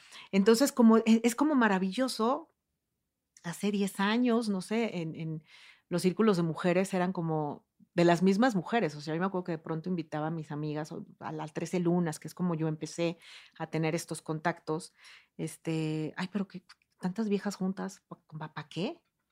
¿No? Nada más van a hacer Sí, sí, argüende. sí. Sí, Ya hoy, pues bueno, eh, pero vamos, es, es un trabajo que se, se tiene, se ha tenido que ir construyendo. Claro, sí, ¿no? sí, sí, Para poder llevar estos espacios. Y lo mágico que tienen también los círculos es que todo lo que se vive ahí adentro nos lo llevamos afuera. Entonces Ujú. empezamos a tener relaciones diferentes con, pues, con las mujeres cercanas primero, ¿no? Con las hermanas, con las madres, con las amigas, con la gente con la que trabajamos, Claro. Porque empezamos a ser conscientes de que sí, seguramente esto que me caga de ti Me no me va a dejar de cagar tal vez, pero, pero tiene también mucho que ver conmigo. Sí, o sea, todas esas resistencias, ¿no? Porque suceden, también de pronto en el no es como, ay, no, yo no juzgo a nadie, no. Vas al círculo y hay cosas donde te repele y hay algo que te adentro te truena algo, Claro. ¿no? O se aprieta algo y es como, ¿qué, qué está diciéndome esto sobre mí misma? Exacto, pero entonces ya te vas a esa parte, ¿no? O sea, ¿qué tiene que ver esto conmigo? ¿Por qué me está, no? Sí, Y entonces te olvidas del juicio, te vas hacia ti y entonces también puedes ver a eso que en un principio tal vez habrías enjuiciado por costumbre, hábito, lo que sea, desde un lugar empático, exacto. ¿no? Sí, de, eh, de eso se trata más que nada, genera una Ujú, empatía profunda. Claro. O sea, el de verdad escuchar, sobre todo, por ejemplo, el, le- la sesión que tuvimos sobre la madre, ¿no? ujú, ¿Era, era? ¿Era? eh, Estamos, Demeter. Demeter, ujú, Demeter. Y entonces estamos hablando sobre nuestras madres y la visión de la maternidad y las que son madres hablando de su experiencia.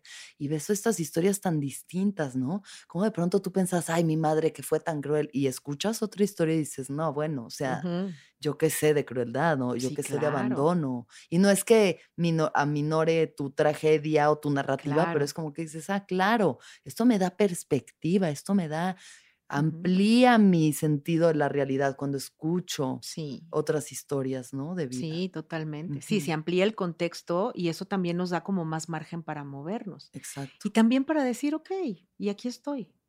Y Y aquí sí, tu vida ha sido a lo mejor muy triste y muy pinche y, güey, o sea, qué ovarios estar aquí contándolo. Ujú, Y Sí, aquí estoy, sí, ¿no? O sea, no, y a lo mejor es como esta parte de la presencia, no es hacer algo, pero es estar, ¿no? es Es estar estar. presente.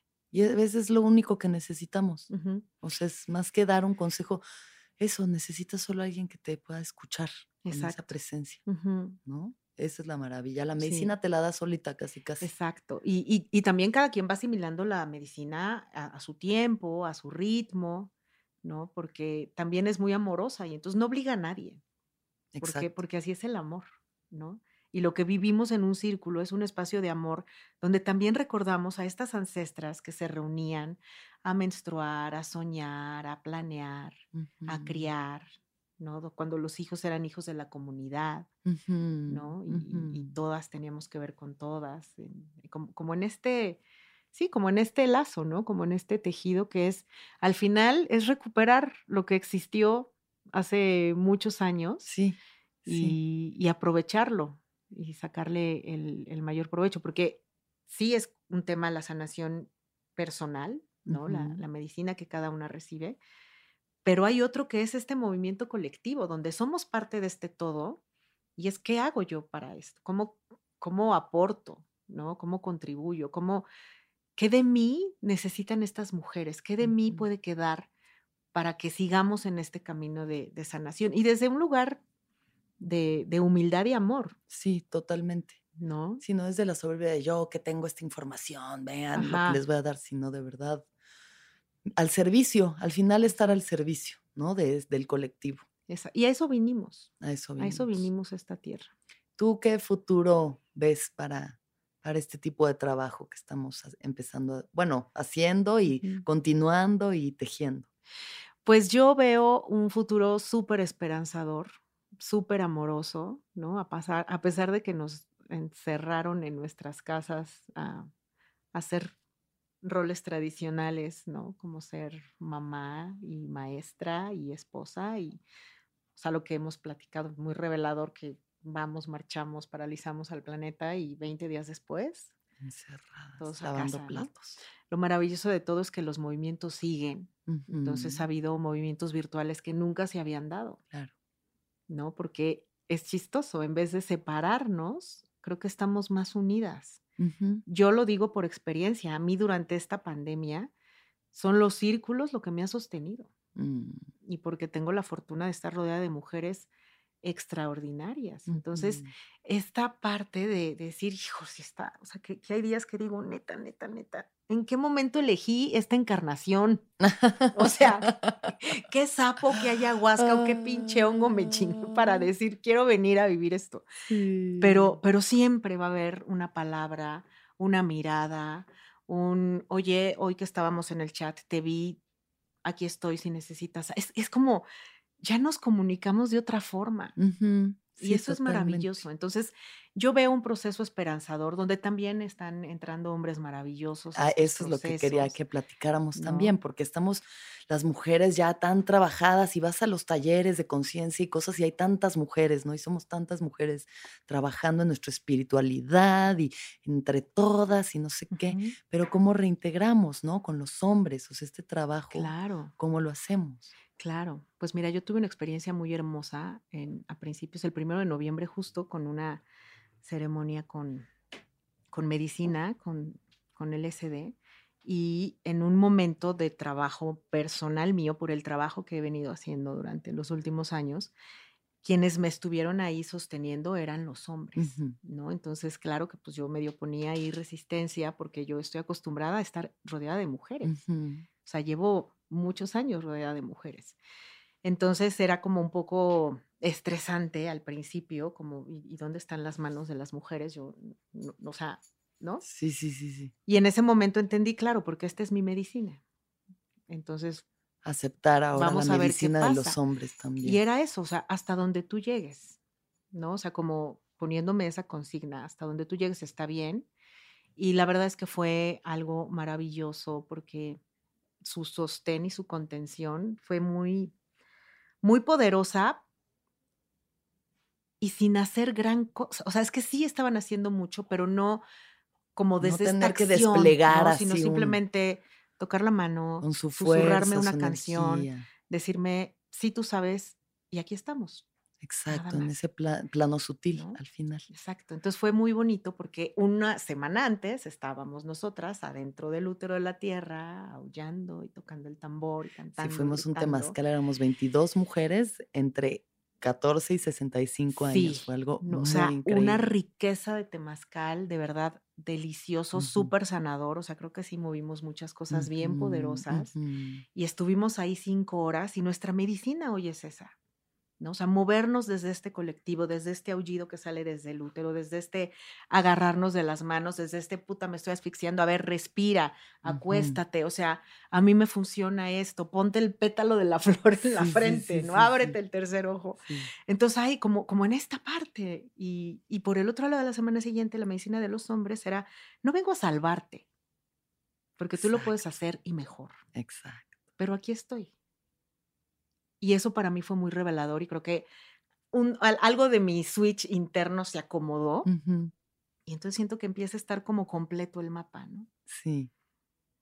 Qué maravilla, Sí. Maru. Qué hermoso tu viaje. Ay, muchas gracias. Y qué Gracias. bonito contarlo, me emocioné. Me encanta, me encanta. Creo que sí. O sea, justo ahorita he tenido la fortuna de que ha habido mujeres, pues, mayores, mayores que yo, contando su experiencia. Tú en este momento, digamos, en el ciclo de eh, la mujer, estás Sí, en, estoy en la en la hechicera. hechicera, Estoy a un pasito de la crown, de la bruja, de de la la anciana sabia. de la anciana sabia, ya con muchísima sabiduría, pero con esta magia, ¿no? También de entender que, que pues toda la experiencia y la sabiduría que tenemos que, que aprender. Claro, y cómo nos vamos nutriendo, ¿no? Porque la, la sesión de ayer fue muy reveladora porque esa sesión de Estia siempre la, la hago como un poco más solemne, ¿no? Y ayer fue como la fiesta y el gozo porque dije, es lo que vienen a aportar hoy las doncellas a los círculos, porque yo nunca había estado en un círculo, ni como eh, tejedora, ni como participante, donde hubiera tantas jovencitas.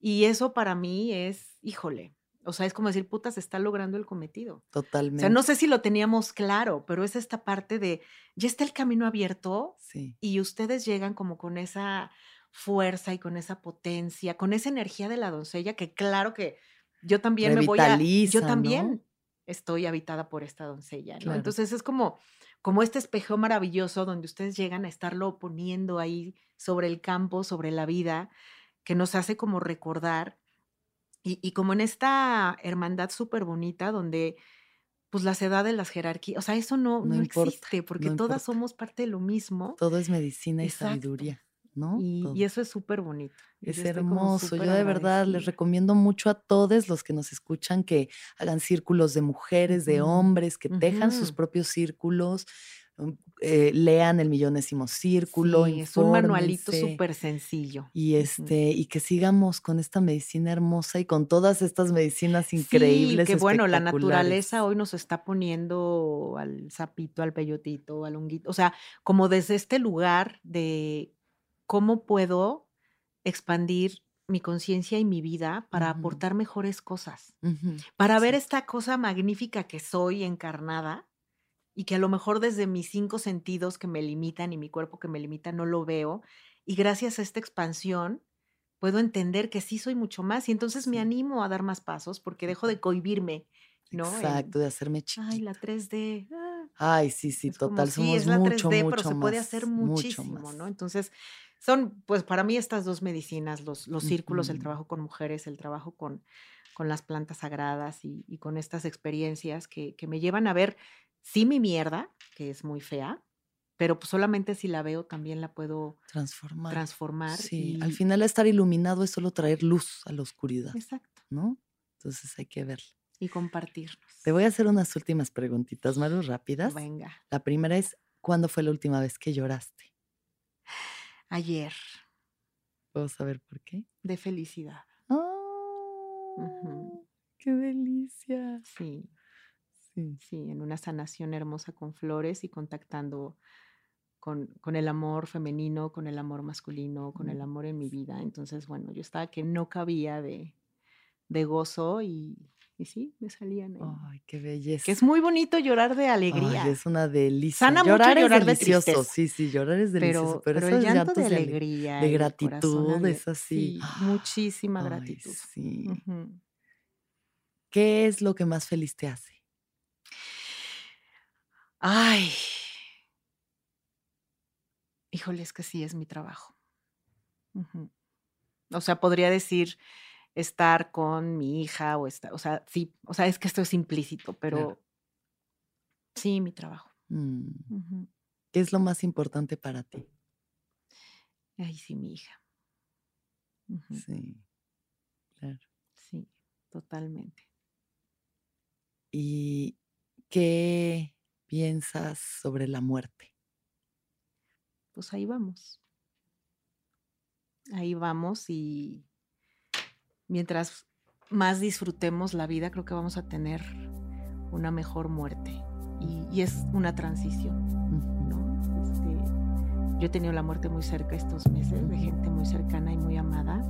Y este poder entender que de verdad estamos aquí solamente de pasito y es como desde estas experiencias, estas personas maravillosas y en todos los clanes y en todas las familias que se, que se han ido, eh, muchos dejan este legado, o sea, disfrutaron y siempre sonrieron, siempre gozaron. Entonces la muerte es una invitación a disfrutar lo que hay hoy. Qué hermoso. Muchas gracias, gracias Te agradezco desde el fondo de mi corazón.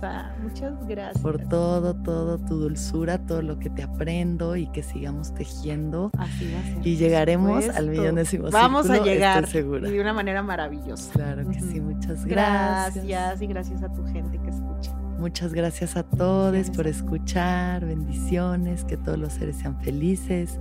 Que todos los seres sean felices. Que todos los seres sean felices. ¿Escuchaste el viaje? Suscríbete en Spotify, Apple o donde estés escuchando este programa. Ahí encontrarás todas mis charlas pasadas y las futuras. Si te gustó el viaje, entra a sonoromedia.com para encontrar más programas como este y otros muy diferentes.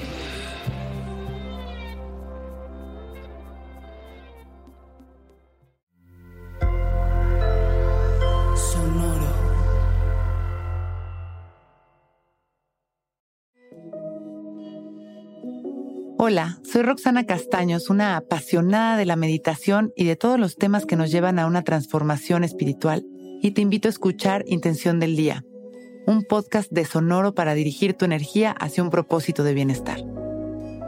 Encuentra un nuevo episodio todos los días en cualquier plataforma en donde escuches podcast. Intención del Día es una producción de Sonoro.